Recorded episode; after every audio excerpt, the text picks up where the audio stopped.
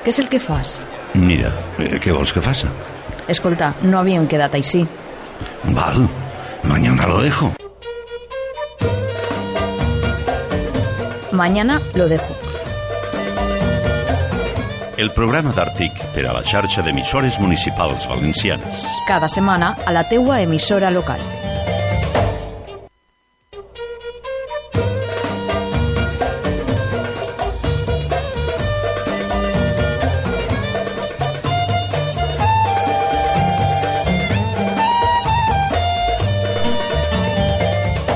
Mañana lo dejo és un programa producido per Radio Lom de Picassent per a la xarxa d'emissores municipals valencianes.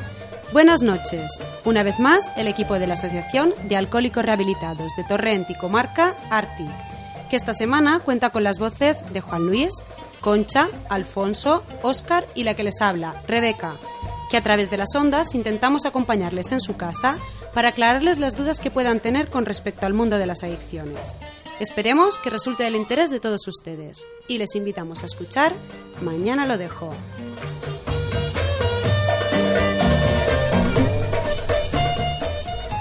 La vida es un regalo, aunque a veces no venga envuelta en papel de colores. Para ser feliz quiero un camión. Es el título de una canción, pero aplicable a la vida.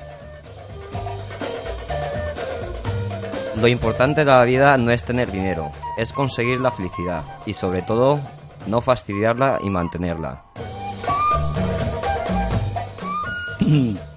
Si te enfrentas a un problema, podrás resolverlo, pero si te escondes, lo único que conseguirás es agravarlo.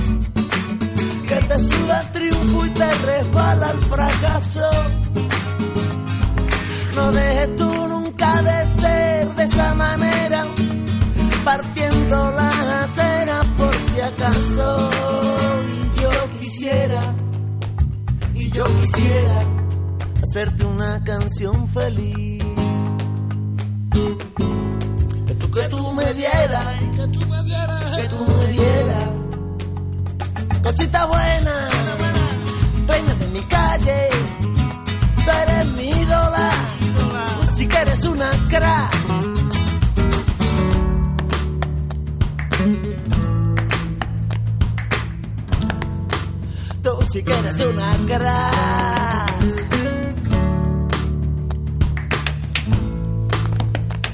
La piedra rodando por el suelo. La gente enamorada le va dando patas. Dímelo, sí, dímelo ya. Que el que no se ríe no sabe llorar. Quedar muy bien no se te da das un vuelco a la situación. Y así te va yo, así te vas tú. Y al final te quedas siempre con la razón. Y yo quisiera, yo quisiera hacerte una canción feliz. Para que tú me dieras, que tú, que tú me dieras. Cosita buena, reina de mi calle, tú eres mi ídola, tú eres una crack. Pitachito, reina de mi calle, tú eres mi ídola, tú sí que eres una crack. Entonces, yo quisiera, yo quisiera hacerte una canción feliz para que tú me dieras, que tú me dieras cositas buenas para mí.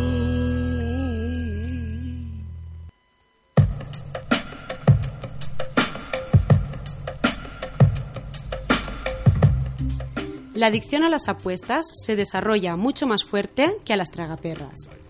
Según la Asociación de Ludopatía de Navarra, Aralar, las apuestas en las máquinas deportivas o a través de Internet están atrayendo nuevos jugadores que no son eh, conscientes del riesgo al que se están enfrentando.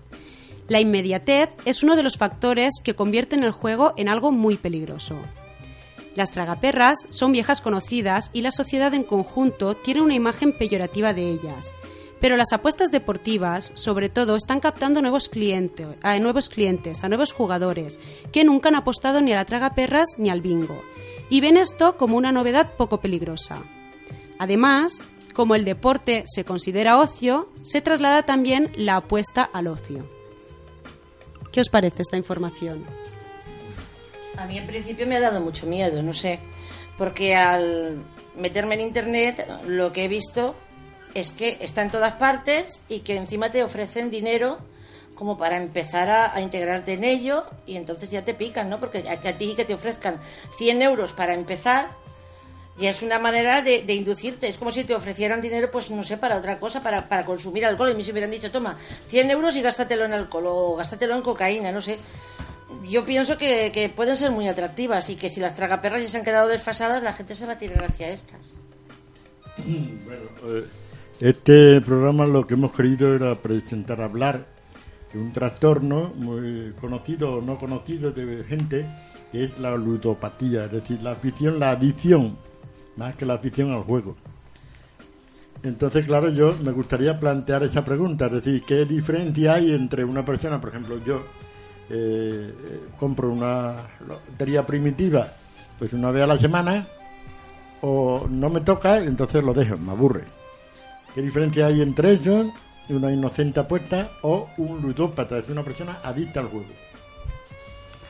Vamos a ver, eh, casi todo el mundo empieza también, o mucha, o mucha gente empieza así, eh, con pequeñas apuestas, como puede ser tanto pues la primitiva, la lotería nacional, cualquier cosa. Eh, pero de ahí, si ves que, que, una vez te puede tocar o que te ha tocado algo, pues ya digamos que dices, pues mira, el beneficio que he sacado voy a volverlo otra vez a reinvertir a ver si gano más aún. Y eso es lo que te va creando una, una adicción. Ya no pasa a ser de pues un juego esporádico de que lo, lo, dejo y no me gusta. Sí que es verdad que hay mucha gente que es muy, muy consciente y, hace una apuesta y, todas las semanas hace apuestas a la, a la primitiva y, y, ya está, es a, lo único que juega. Pero sí que en otra, eh, en otra gente sí que puede llevar a que, a que cojan una adicción ya no es que eh, lo haga porque le guste, sino que es una, es una adicción, lo hace pues por la necesidad de o, de ganar más dinero o por la necesidad de estar enfrente de, de, algo que, te da que te da digamos más vida. Una vez estás ahí parece ser que estés más vivo. Yo creo que la diferencia estaría en la, en la pérdida de control de, controlar algo, de decir, pues me, me juego 5 euros, a cuando llegamos a los 5 decir, ay, pues me voy a jugar 6, no, pues mira, 7. Ah, había pensado quedarme hasta las 2, pero mira, lo voy a alargar hasta las 3. Es esa pérdida de control, esa pérdida de, de, la habilidad para decidir cuándo y la cantidad de dinero. Vamos a ver, yo por ejemplo no entiendo ese tipo de adicción, lo estoy conociendo hace poco, ¿no? Entonces una persona, por ejemplo, yo he conocido a gente, he estado hablando con ellos, he convivido con ellos, gente que han se han arruinado ellos de tener millones, se han arruinado ellos, han arruinado sus negocios, han vendido sus propiedades y han arruinado además su familia más inmediata. Una persona adicta al juego, ¿qué es lo que busca en el juego para llegar a ese extremo? La misma sensación que busca tanto un alcohólico como un drogadicto. Eh, muchas veces irse dos problemas, o, otras veces pues por las sensaciones que, te provoca, la adrenalina que, que, bueno que, sale por tu cuerpo y cosas así. Y es cierto que te acuestas, cuando tienes ya esa adicción, te acuestas mm, pensando que al día siguiente mm, vas a volver a entrar en un bar y vas a seguir jugando, te, te absorbe tanto como para olvidarte cuando estás en tu casa con tu familia de todo y pensar solo en el juego? No, al revés, una vez sales que has perdido todo, dices, ya no lo vuelvo a hacer, como como, el título, mañana lo dejo. Hoy ya no lo vuelvo a hacer, lo piensas, esto es malo y como el programa, mañana lo dejo. Pero al día siguiente, si puedes, eh, lo, vuelvas a hacer. Lo vuelvas a hacer y más. Pero puede ser que eso sea porque en tu interior tal vez em, ves una solución a tus problemas. Eh, el obtener ese premio mm, tan maravilloso que te están ofreciendo puede ser una solución a, a- a tus problemas. Sabes que no, sabes que hoy te ha arruinado. Pero, ¿y si mañana tengo suerte? Sabes que si mañana tienes suerte, porque eso tú lo sabes, lo vas a volver a jugar todo lo que has ganado. Pero, pero tu, tu grillo te va diciendo, no, no, no, mañana no, mañana cuando ganes el premio gordo, tú te vas a retirar. Cuando hagas el premio gordo, dices, bueno, ¿y si lo doblo? Y, y vuelves otra vez a- fondo- al fracaso del día anterior. ¿Cuál es el placer? Mm, No hay placer. ¿Cuál es el placer de beber hasta perder el sentido de que estás bebiendo? Ninguno. Pero, por ejemplo, eh, la persona adicta al juego, ¿qué es lo que busca? ¿Ser millonaria, por ejemplo? No. No, ¿Ser rica? No. No, al no, principio, Porque es que puede que yo al pienso que aunque tuviera millones, se los volvería otra vez a invertir en el juego. Y- y Mien- sería- ¿eh? Mientras no hay, yo creo que sí que es el desencadenante de empezar a jugar. El desencadenante es el, ay, y si me toca, ay... eh, Claro, yo creo, yo creo que los inicios, los inicios deben, deben de ser, o sea, lo desconozco, pero es la, la idea de tener más dinero para, para tener menos obligaciones de, trabajo y demás, o, eh, o sea, al principio de, empezar a jugar o de empezar a apostar, pienso que debe ser para eso, para obtener más dinero. Y una vez tenga más dinero ya decidiré de mi vida. O también porque por llevar un nivel, un, un nivel de vida más alto del que puedes llevar y entonces eh, buscas de alguna manera poder seguir llevando el mismo nivel que pueden llevar tus amigos o tu, eh, bueno, la zona por donde tú te mueves. Entonces, al, tú vivir por encima de tus posibilidades, buscas donde sea dinero y pues vas recurriendo pues poco a poco. Inicias como, co- como está diciendo aquí el compañero Alfonso, poquito a poco, a ver si me sale algo, a ver si, si voy ganando algo y puedo seguir manteniendo el, el mismo, el mismo nivel de vida que los otros, pero al final eso es imposible. A veces también el tener deudas, intentamos, como decía Oscar, de buscar una solución rápida, una solución fácil, y parece, parece en un, inicio parece que es una solución rápida. Pero eh, yo quería preguntaros también sobre las nuevas apuestas, de, bueno, nuevas, de hace un tiempecillo, las apuestas deportivas. ¿Qué os parecen este tipo de apuestas? ¿Qué hacen que las hacen tan atractivas? Son las máquinas que hay en los bares, ¿no? Bueno, en algunos En bares, algunos bares, sí. no en todos, por Bueno, pero suerte. lo digo porque, por ejemplo, yo sé que los casinos o en las salas de juego, yo sé que hay muchos ludópatas que, mm, por ejemplo, han ido a esas salas a decir, no me deje usted entrar porque parezco este tra- El trastorno". autocontrol que se llama, sí. Entonces, de esta manera te ayudan. Pero en un bar entra todo el mundo y nadie controla lo que tú echas en las máquinas que hay allí, ¿no? Entonces es más fácil, ca- creo yo, caer en una máquina que te ha puesto en la calle, en un bar, que no en un casino, en un sitio adecuado. Eh, las apuestas deportivas de las máquinas que estoy diciendo en los bares es porque hasta lo puedes ganar inmediatamente en el acto que apuestas. Eh, o sea, tú apuestas a tiempo real. Eh, te salen diferentes apuestas, tanto caballos como fútbol, como lo que sea. Tú apuestas un importe y puedes eh, apostar en ese mismo minuto si va a ser, en el, en el caso del fútbol, si va a ser un córner, si va a ser un gol. Y si, y si en ese minuto que tú O dices... sea, que lo vives en directo, Eh, efectivamente. Y encima el dinero lo recibes inmediatamente. Inmediatamente. Y lo estás viendo en imágenes, la carrera de caballos la estás viendo en imágenes. Eh, digo, digo yo, ¿eh? No lo sé. ¿La estás viendo o no se Sí, sabe? sí. Entonces eso es lo que puede ser que te provoca la, la excitación de que, a ver, yo he apostado por este caballo, a ver si gana, a ver si gana, a ver si gana. Claro, la respuesta y la es- emoción, todo lo que liberas y todo es lo que te hace tener más ganas de volver a apostar. Yo, yo sin defender ningún juego que cueste dinero, no defiendo ninguno, pero yo pienso que crea más adicción el juego de respuesta inmediata que el juego de respuesta a largo a largo plazo. Es una opinión Claro. que, Sí, sí, que sí. no sé que Oscar, eh, Sí, sí, sí, con sí. que ha padecido el problema, no lo puede Sí, contestar. sí, sí. O sea, no digo que la primitiva o la Lotería Nacional o la 11 no cree ludópatas, no estoy diciendo eso. Pero claro, mm, tú compras un boleto de la Lotería Nacional y creo que te tienes que esperar hasta el sábado Sí. a, a obtener el premio. Lo puedes comprar hoy lunes y no pasa nada. Y no es emocionante. La, la, exacto, y no es emocionante, porque a lo mejor resulta que el sábado no te enteran del sorteo. Hasta el lunes de la semana siguiente o el martes que vuelves a pasar por la administración, no sabes si te han tocado devolución O la lotería de Navidad. o el premio corto. La lotería de Navidad ya se sigue más, eh, estás esperando el sorteo, aunque aunque la puedes comprar en junio, pero el día del sorteo de la lotería de Navidad hay mucha gente cara a la radio, cara al televisor, a ver si soy yo, a ver si soy yo. Eso a lo mejor ya es más nervioso, pero pero eso de la máquina que te responde inmediatamente con tu premio, eso es lo más peligroso que veo yo. Sí. Bueno, yo os voy a decir que, eh, bueno, sabéis que allí en Ártica hacemos grupos también de ludopatía y, bueno, pues yo sé por experiencia profesional, pues lo que me cuentan ellos, la información que tengo por los estudios y tal. Pero, como sabía que hoy íbamos a hacer este programa, la semana pasada me planteé ir a una casa de apuestas. Y he ido, esta tarde he ido a una casa de apuestas. ¿Y qué? ¿Cómo ha ido? Nada, he entrado, mm, he preguntado, le he dicho a una chica que había allí, había una barra, eh, también donde, pues tipo un bar, ¿no?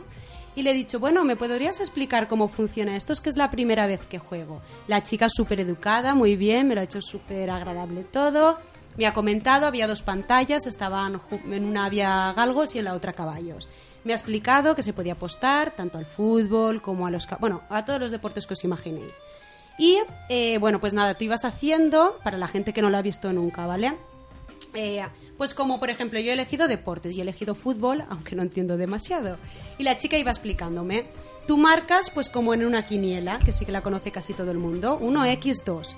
Depende de si marcas 1, de si marcas x o si marcas 2, ganas una cantidad o otra. ¿Por qué? A razón de la cantidad de gente que haya apostado lo mismo. Si, por ejemplo, es que no tengo ni idea. A ver, por ejemplo, eh, Barça Valladolid. Si la gente considera que el Barça es mejor, se paga menos por esa apuesta que si tú dices que va a ganar el Valladolid. ¿Vale? Pues tú vas marcando y puedes marcar desde una opción hasta 20. Todo vale un euro. Pero cuanto más apuestes, más difícil es. La cantidad es más alta y si apuestas menos, menos cantidad. Por ejemplo, yo solamente juego al Barça Valladolid. Pues apuesto un euro, igual me dan, mm, si apuesto por el Barça, 1,20. Si apuesto por el Valladolid, pues 1,70. ¿Entendéis? Sí, sí, sí. sí. Entonces yo he ido marcando, he ido marcando y he hecho pues como una, como una quiniela. Y nada, eh, de un euro pues a lo mejor podría ganar unos 5 o 6, pero incluso se pueden ganar hasta 200, 300 y 500 euros. Aparte de eso, hay también una zona que me ha parecido muy curiosa, la que ponía, ¿cuándo quiero saber el resultado? Y tú ibas a 15 minutos, media hora, 45 minutos o más. Es decir, lo que decíamos de la respuesta inmediata. Si yo clico en los 15 minutos, me aparecen todas las cosas por las que se pueden apostar que van a empezar ya, ya para saberlo en 15 minutos. Y como tenemos las carreras de caballos, las carreras de galgo, lo podemos ver en directo. Incluso me ha parecido muy curioso que cuando he hecho la apuesta, porque sí he hecho una para saber cómo funcionaba, eh, la chica me ha dicho, ostras, pero te tendrás que esperar hasta el día 6. claro, no era lo habitual. No, Hombre, no. pero, No pero ¿no pensáis que lo lógico de esa chica hubiera sido, ¿tú sabes lo peligroso que es empezar a jugar a esto?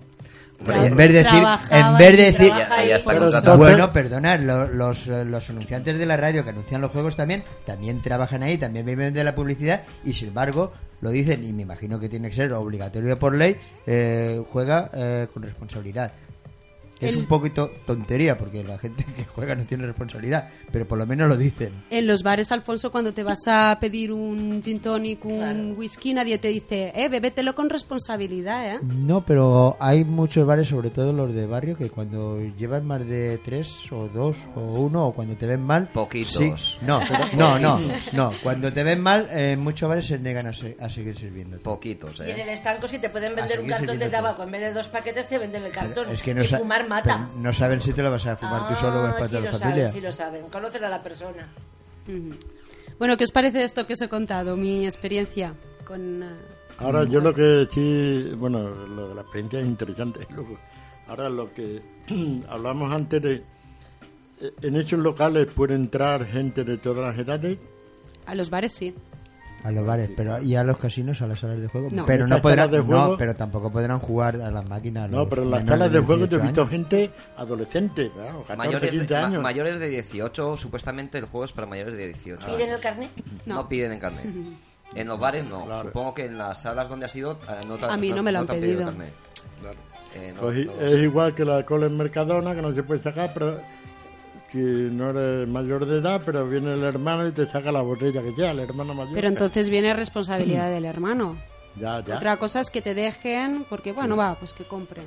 Hombre, eh, vamos a ver, no ponen las suficientes trabas, pero se está poniendo trabas y contra más trabas pongan, pues más difícil va a ser el acceso a menores. Pero el problema no está en los menores, el problema está en los adultos. Un menor difícilmente puede arruinar una familia. El menor no, no tiene las cuentas de las cuentas corrientes, no tiene las tarjetas a su libre ver, disposición, ¿por qué- tú por qué estás- pero los, adul- los No adultos sí. estás de acuerdo. No, no, es que... eh, Hablo de un menor de, de 12, 13, 14 Bueno, años. no, si hablamos de esas edades aún no somos conscientes, Claro. pero a lo mejor eh, yo sí que he oído casos de menores de 16 años que sus padres eh, son muy acomodados y en lugar de como, por ejemplo, a mí a esas edades me daban 500 pesetas antiguamente para pasar el fin de semana, él tenía 5.000 pesetas para pasar el fin de semana. Entonces, eso sí que le puede conllevar a un mayor riesgo y te puede arrastrar hasta a la gente que lleva a su lado porque te va diciendo, ah, no, no os preocupéis que yo os invito, no os preocupéis que veniros, que vamos al bingo que veréis, que la bebida es barata, que estamos ahí pa- eh, pasando, cenamos, la cena es también más barata. Y tú, aunque no tengas eh, posibilidad, si hay alguien que la tiene, hasta con esas edades, eh, se puede meter eh, eh, en el tema de, de- de las apuestas. No, no, sí, estoy de acuerdo que sí. O sea, vamos a ver la... Que es más, es más lógico que sean los adultos, sí. el, el- eh, el placer, sí el, placer, el a todo el mundo le gusta, adolescentes, adultos y demás. Lo que me refiero que la ruina, a la ruina eh, de una familia, de una casa, de la venta de un negocio, de, de la venta de casas, de la venta de pisos, mm, en un adolescente es bastante difícil que... Bueno, pero el adolescente puede entre los compañeros de colegio Sí, juntar dinero entra- y al final quedarlos a ellos. Sí, Nada, pero es que- no van a vender el piso. O puede vender cosas claro. de casa eh, o el, dueño, robar. el dueño de la casa sí que vende el piso. O sea, hay quien ha hipotecado Sí, ¿no? su casa Claro. para jugar. Y ese es el, el- uno de los problemas, que hay muchos más. Y se ha robado, como dice, se, eh, se roba, se miente, se vende oro, se, Sí. se vende de todo Cualquier cosa. para sacar dinero. Lo mismo que cuando una persona con adicción a cualquier sustancia viene y lo primero que le decimos es que las cuentas las tenga un familiar, eh, igual puede cogen oro, cogen pues roban a los familia- a los familiares, lo mismo puede hacer un menor, claro. Yo quería, mm, quería hacer una pregunta. A ver, yo he leído en internet algo sobre cómo poder sacar un documento o algo así de autoprohibición. A mí eso me deja un poquito...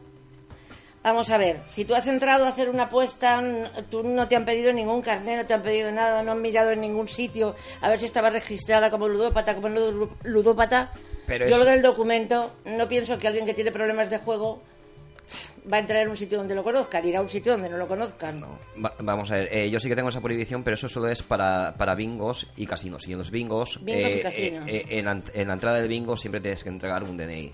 Ajá. Entonces ahí sales, que está registrado en, en el listado y no te, no, no te dejan entrar. Otra cosa son los bares. Ya, Eh, entonces para las máquinas estas no hay ningún tipo y- de autoprohibición. y- ¿O y- sí? Yo leí un artículo hace poco en el que se quería hacer esto y era pues como no sé cómo lo querían hacer porque solamente dijeron que era algo que tenían pensado en las máquinas tragaperras o en estas de apuestas comprobarlo pues mediante un chip en el DNI, alguna cosa así. Sinceramente se puede hacer. eh. O sea, si tú te prohíbes en un organismo oficial con tu DNI eh, el acceso a cualquier juego, solamente hay que pedir los datos en las máquinas de tu DNI. Para poder apostar, tienes que introducir tu DNI Sí, como clave que- de acceso. Si está prohibido tu acceso a los juegos, no, no te va a dejar jugar. Pero claro, les interesa esto a los dueños de las Pues es máquinas. lo que digo, lo van a hacer. No. No, porque se llevan un porcentaje de, de lo que se juega en los bares. Y, Y ahí muchos pa- pagan el alquiler de- de- del local co- con, eso. Eso. Vendrían otras cosas como pues robar carteras para quitar los DNIs, eh, coger el de mi madre porque así no es el mismo y no pasa nada. Bueno, echa la ley y echa la trampa, pero es verdad que cuantas más barreras haya mejor. Oye, yo, preguntaría una cosa que no sé. Eh, con la crisis ahora mismo, ¿aumenta el caso de, de ludópatas o no tiene nada que ver con la Sí que aumenta. Aumenta el caso de jugadores. Y al aumentar el caso de jugadores, aumenta el Aumenta el caso de de ludópatas. ludópatas. Y el que es ludópata aumenta más todavía. Eh, porque yo bueno, no, no tengo mucha idea, pero eh, siempre he pensado que los ludópatas eh, son una minoría dentro de... Yo me baso... eh, Lo que pasa que es lo que menos habitual se escucha por, por la Por calle. eso digo- lo que más se escucha son las drogas y el alcohol. Yo, yo, Pero estaba, la por ejemplo, ludopatía en está... tres- yo estaba en tres grupos de terapia donde había diversas personas y de 10 solamente uno o dos eran ludópatas. Entonces por eso siempre he pensado poner que pasa aquí. De todas formas, eh, a la gente en general, es más fácil percibir que una persona va bajo los efectos del alcohol que que ha Ya. jugado o que es jugadora. Entonces, el concepto de cuánta gente juega, cuánta gente bebe, vemos más unas cosas que otras porque afecta más a, a las personas, a la sociedad. Y, y también hay muchos, mucha gente alcohólica que es ludópata y, Sí, no lo, y no lo acepta. Y no lo acepta. Con solucionar su problema de alcohol ya cree que tiene bastante. Suele ir también asociado. Sí, sí, sí, aparte de eso. Y están relacionados los dos alcoholismos porque las personas que yo he conocido eran además alcohólicas. En, mucho- en- en Ludópatas y mucho- en alcohólicas. muchos de los casos sí, y en muchos de los casos también asociado a las drogas también. O Y sea que- curioso porque le echaban la culpa al alcohol de perder en el juego. Es decir, yo, yo era muy bueno en las cartas hasta que empecé a beber demasiado y perdía por culpa del alcohol. Era el argumento mucho. Y otra cosa también complicada es que a veces, es verdad lo que decís, que están relacionadas las sustancias y una va detrás de la otra, otra va detrás de la otra y tienen como, pues, como un orden. Entonces, si no se va dejando cada sustancia, va conllevando una recaída en alguna, lleva la recaída a todas las demás. Está ahí, complicado. ahí es un tema a tratar en un próximo programa. Lo que pasa es que ahí sí que necesitaríamos tal vez a un Paco Pascual o un Miguel Ángel. Torres para que hablara sobre, sobre el tema.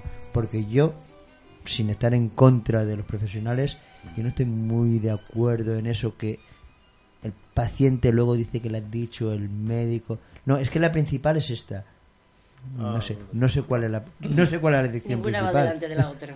Yo pienso que no. Pero el paciente sí que sale con ese concepto. Según se lo han explicado, debe haberlo entendido así.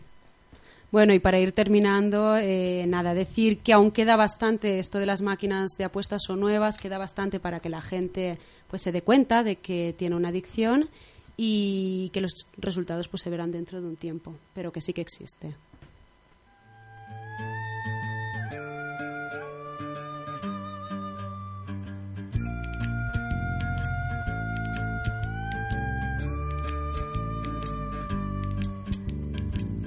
Me regalen más libros porque no los leo. Lo que he aprendido es porque lo veo. Mientras más pasan los años, me contradigo cuando pienso. El tiempo no me mueve, yo me muevo con el tiempo. Soy las ganas de vivir, las ganas de cruzar. Las ganas de conocer lo que hay después del mar. Yo espero que mi boca nunca se calle. También espero que las turbinas de este avión nunca me fallen. No tengo todo calculado, ni mi vida resuelta. Solo tengo una sonrisa y espero una de vuelta. Yo confío en el destino y en la marejada. Yo no creo en la iglesia, pero creo en tu mirada. Tú eres el sol en mi cara. Cuando me levanta, yo soy la vida que ya tengo. Tú eres la vida que me falta. Así que agarra tu maleta, el bulto, los motetes, el equipaje, tu valija, la mochila con todos tus juguetes y.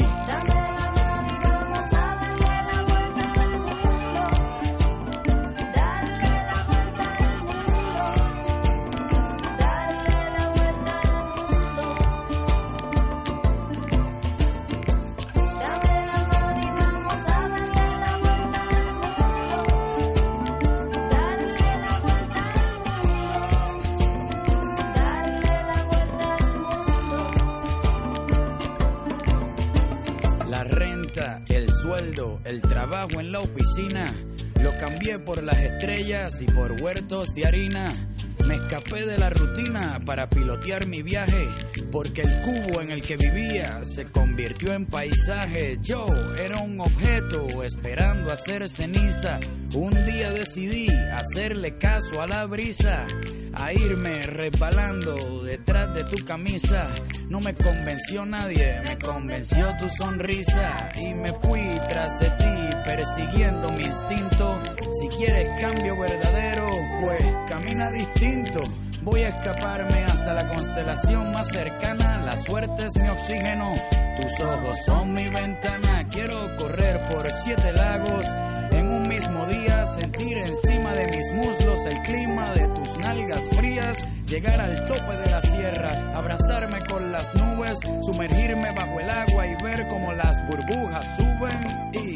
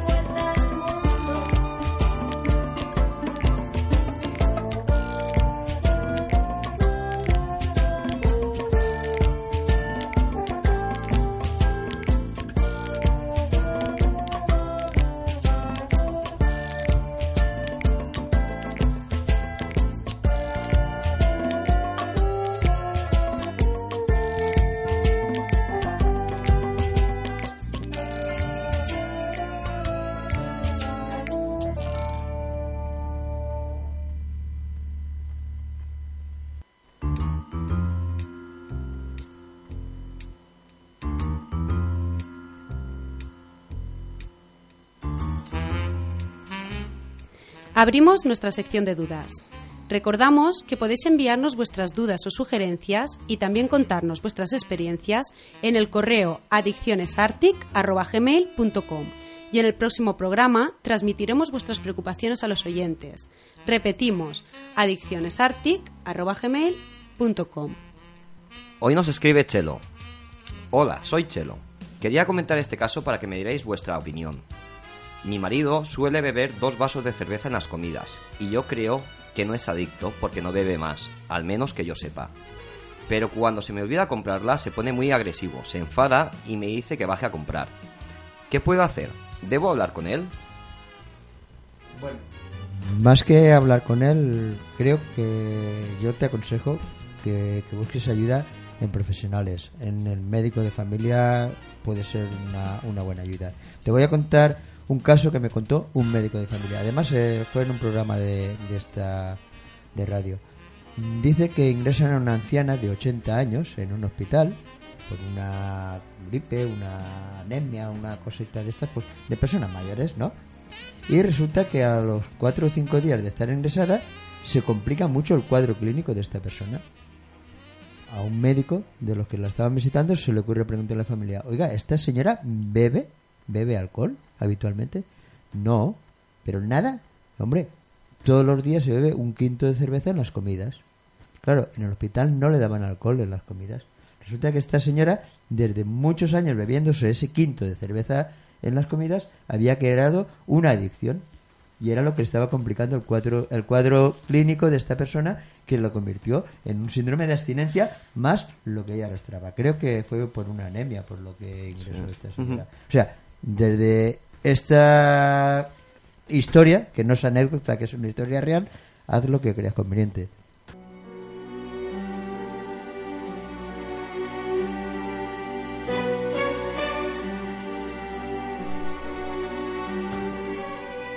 El sistema de recompensa cerebral para ser felices.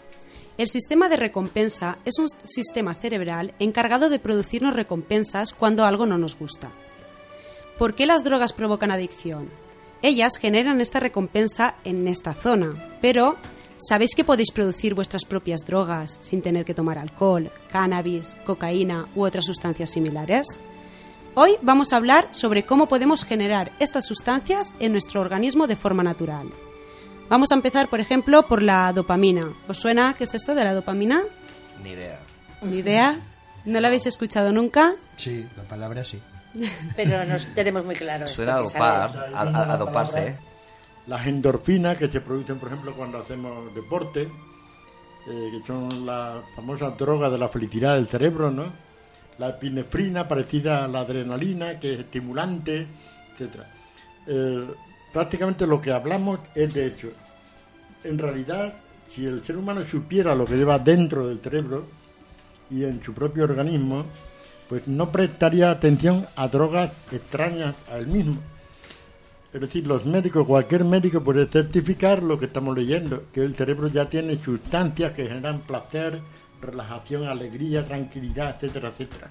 El problema es saber cómo despertarla.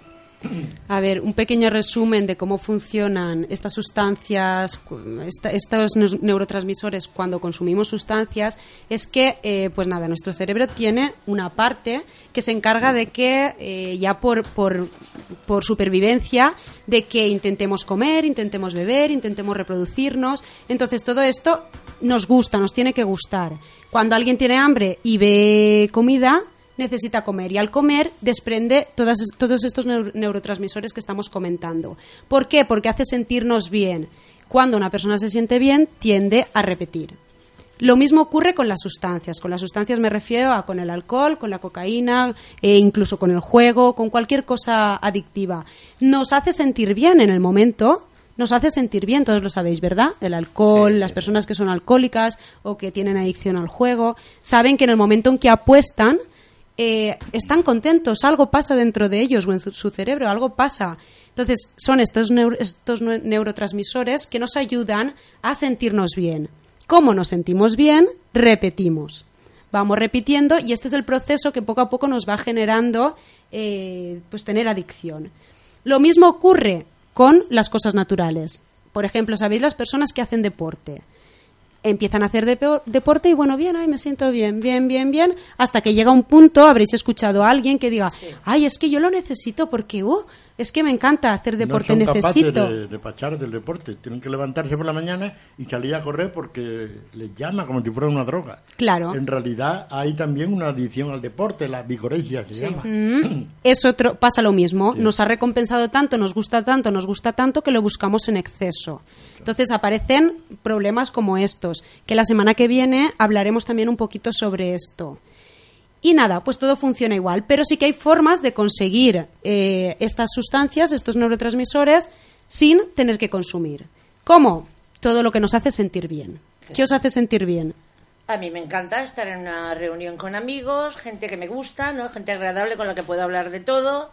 Pues contamos anécdotas y igual volvemos a, nuestra vida pasada, a todo lo que hemos hecho en la niñez, las anécdotas que nos han podido ocurrir, las tonterías que hemos hecho cuando éramos jóvenes. Reírse, que es muy bueno. Yo encuentro que la risa pues oye, que, que, provoca un bienestar muy grande, ¿no? Porque no es lo mismo empezar reunirte con amigas y empezar a hablar de enfermedades que empezar a hablar de cosas que te han sucedido graciosas. Eh, desde luego sales con con el ánimo bastante más alto, no, bastante no, totalmente más alto. Entonces cosas que te hagan pasarlo bien, no sé, hay quien le gusta la naturaleza, hay quien a lo mejor mira una montaña y se propone, pues la voy a escalar y hasta donde llegue, llegue. Y lo que le encanta es poder decir, pues he llegado hasta el final, he conseguido llegar hasta, hasta la cima de esa montaña. No creía que podía hacerlo, pero lo he hecho. Y yo me imagino que eso tiene que ser, pues yo sé, una excitación grande, que no necesitas ninguna droga, has hecho deporte al mismo tiempo y te ha provocado una satisfacción. A mí, por ejemplo, me ha pasado, claro, ya en los tiempos últimos, eh, me he aficionado al, ejercicio, al gimnasio, a andar, a correr, y cuando vengo cansado, agotado, eh, por ejemplo, ese estado de relajación que yo consigo con el ejercicio intenso, eh, no lo no he podido conseguir nunca, ni con alcohol, ni con porro, ni con nada, ¿no? Eh, el sentarme en un banco, en una avenida o en un parque, en ese estado de relajación, cansado, agotado, y, quedarte tacheado, pues yo qué sé, con, con una hoja de un árbol que se está cayendo, con la puesta del sol que sale. Y yo, es que hay todo un mundo a mi alrededor que yo no había visto antes, tenía el cerebro embotado, ¿no? Y cuando entras en ese estado de relajación que no tiene nada que ver con los que nos enseñan los psicólogos, me refiero al típico relajación tal, sino un estado de relajación natural, cuando tú terminas agotado un trabajo físico, te sientas en un banco, no quiero saber nada, no quiero pensar nada, en ese instante pues empiezas a contemplar las cosas que no veías antes, y así, montones. No, está claro que, que nuestro, nuestro cuerpo es sabio. Vamos a ver. Eh, disfrutamos cada uno de una forma distinta. O sea, quien disfruta corriendo y quien disfruta. eh, mira, yo soy muy aficionado a salir al monte, en, a andar, a la búsqueda de, setas, de hongos y demás. Y, y es curioso, no sé, eh, cada vez que encuentras una seta es una satisfacción tremenda. Puedes encontrar un día 10 kilos de setas y para encontrar 10 kilos de setas, pues no sé la cantidad de setas que, que tienes que coger. Pero cada vez que ves una, es una alegría. Dime, dime. Eh, no, no, yo ahí te doy la razón porque yo últimamente estoy yendo a, a pescar, que me relaja, y hay días que no he sacado nada, y cuando sacas uno, bueno, es la fiesta nacional. Le haces fotos, lo pones en el grupo de familias en el WhatsApp. Oye, que sí, ¿eh? Que, No, no, no, que- sí, que- es que es, cierto. Mira, yo, yo salgo a- al rebollón, ¿no? Eh, entonces, solo con llegar al monte, ver los colores de- del otoño, eh, los tonos, las tonalidades de verde que hay, las tonalidades de marrón, solo con eso ya es una satisfacción. Bajas del coche, el olor a tomillo, a romero, a hierbas, a... Eso es ya, es que no se puede transmitir, no, no se puede contar. Eso solo lo, solo lo puedes vivir. Y empiezas a andar, y empiezas a andar, y mira, una. Pero si resulta que ayer cogiste 6 kilos, que tienes que darle a los vecinos, o sea, tienes setas en- casa que no te caben. Pero, pero ves una seta y dices, bueno, pero esta maravilla, ¿cómo la voy a dejar aquí? Y, y- es cierto, es un placer que, que no se puede explicar. Claro, a mí me gusta, pero a otro le puede gustar, por ejemplo, irse a correr o irse a andar. O sea, yo conozco a gente que se va a andar una ruta de 14 kilómetros y no coge nada del suelo, ni una piedra, ni un rebollón. O sea, no va a buscar nada, simplemente andar por andar. Y es un placer. Claro, Por la sensación de libertad que da, de que voy a donde quiero con mis piernas. exacto. Y no, y para mí ya personalmente, por, por ejemplo, esta situación, el, el haber venido aquí y el poder hablar de todos los problemas Eh, y que haya más gente escuchando, para mí eso ya es una satisfacción. Y el haber venido yo, que no sabía si, si iba a venir, porque ha sido mi primera vez, no, no lo tenía muy claro, pues eso sí que ha sido para mí una satisfacción y te encuentras pues mejor, pues te encuentras Eh, Muy por, bien.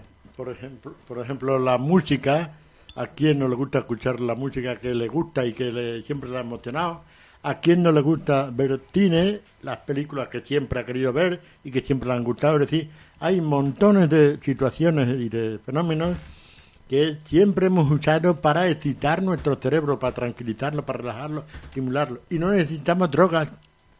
No.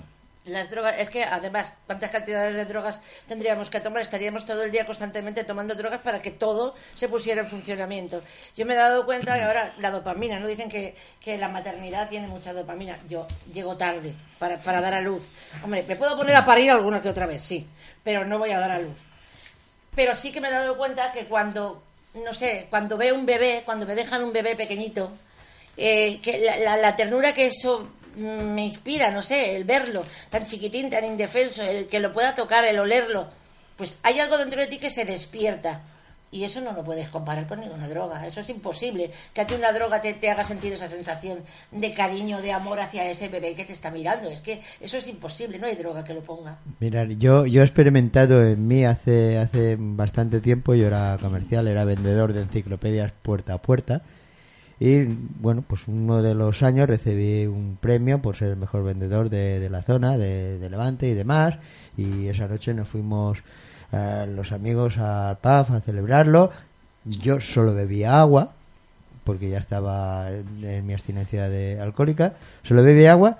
Y mirar cómo estaría que el camarero me pregunta, petit comité, oye, ¿tú qué tomas?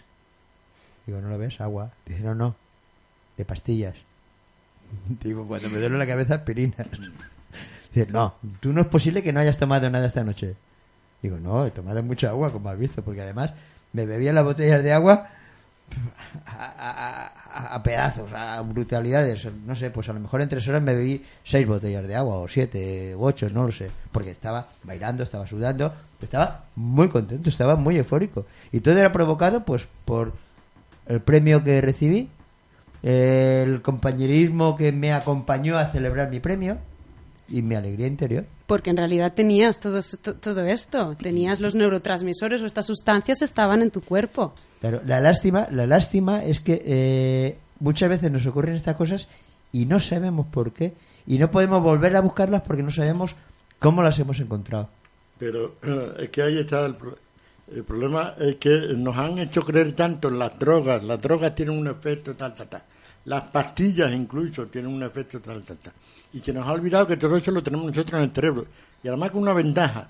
Las drogas tienen efectos secundarios indeseables. Las pastillas también tienen efectos secundarios. No es la pastilla perfecta. Pero sin embargo, las sustancias que tenemos en el cerebro están dosificadas con respecto a nuestra naturaleza. El único problema es que no sabemos, como tú dices, provocar todo eso. Hace, ayer, concretamente, en un programa de televisión por la noche, eh, trajeron a un eh, neuro, neurólogo, creo que era un neuroquímico que está trabajando, español, está trabajando en Estados Unidos, y ese hombre ha diseñado un aparato con el cual, eh, estimulando determinadas zonas del cerebro, mediante un campo magnético, es capaz de, de, por ejemplo, mover una mano, otra sin que tú quieras. puede crear estados de placer, puede aliviar depresiones a las que no llegan los medicamentos. Es decir, que los científicos saben, y lo saben desde hace tiempo, que no hace falta dar nada, ninguna droga, ninguna medicina para que la persona eh, mejore de una enfermedad mental o tal, sino que estimulando determinadas zonas del cerebro se puede conseguir efecto. Eso lo podemos hacer nosotros, pero hay que reeducarnos, hay que decirnos cómo hacerlo.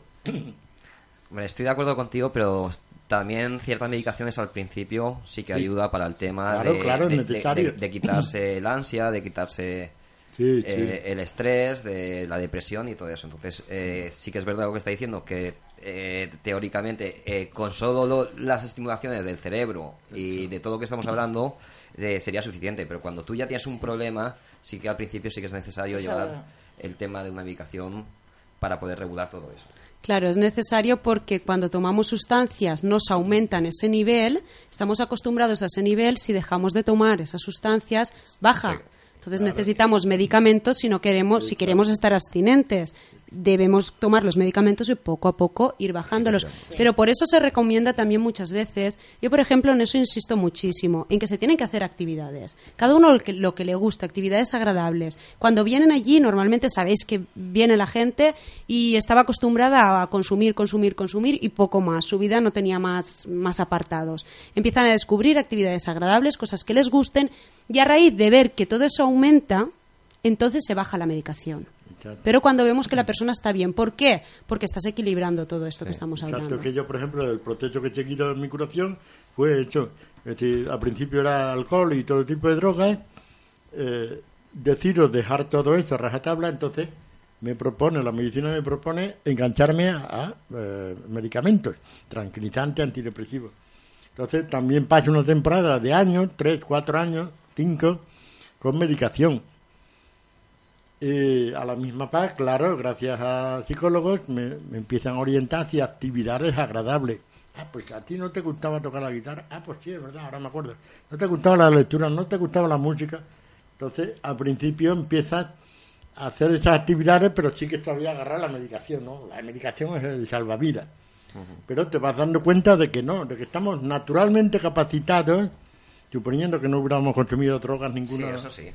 Estamos naturalmente capacitados, por ejemplo, para mediante el, el oído, oír una pieza musical relajante, nos relajamos mucho más que un tranquilizante. Bueno, eh, yo quisiera aportar eh, referente al programa de la semana pasada, de que lo que hablamos de las pipas estas de vapor, el, Sí. ca- el cigarrillo este de El vapor, eh, que la gente que lo consume, mucha gente que lo consume, vive engañada que se cree que solo está consumiendo agua vaporizada. Mm, lo he dicho, lo digo porque lo he comentado. Oye, hicimos un programa sobre esto y demás. Me han dicho, no, si eso solamente es vapor de agua. Lo digo desde aquí para aquel que lo esté oyendo y nos oyera la semana pasada, pues que se ponga un poquito sobre alerta, que no solamente agua. Bueno, pues a raíz de lo que estábamos hablando, mm, nada, que este tipo de sustancias se encuentra, las podemos encontrar naturalmente. Cada uno que busque lo que le haga feliz, lo que le, haga sonreír y que lo potencie.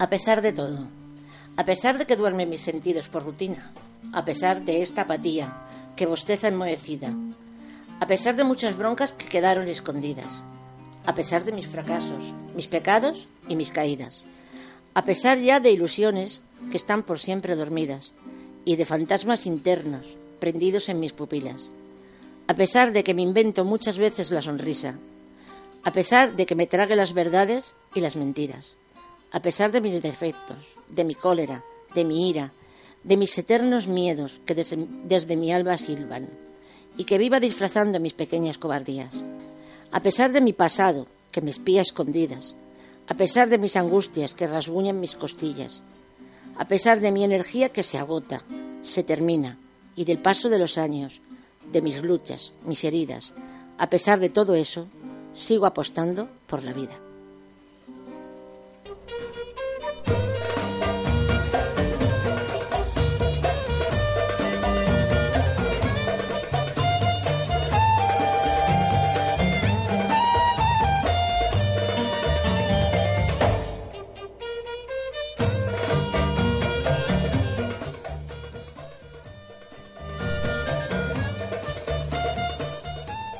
Hasta aquí el programa de hoy. Este ha sido un trabajo del equipo de voluntarios de la Asociación de Alcohólicos Rehabilitados de Torrente y Comarca, Arctic.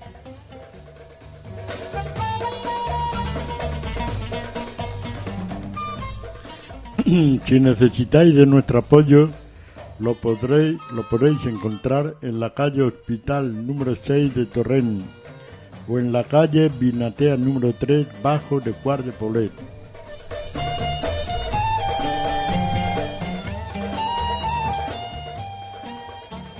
También estamos a vuestra disposición en Facebook en la página de Arte y Articiones o en el teléfono 96 156 46 58 de Torret. De momento esto es todo. Recuerden que no han de dejar para mañana lo que puedan hacer hoy. Nosotros ya hemos empezado y se lo recomendamos. Tenemos que despedirnos de ustedes. Recuerden que Mañana lo dejo és un programa producido per Ràdio L'Om de Picassent per a la xarxa d'emissores municipals valencianes. No nos fallen y recuerden, Mañana lo dejo.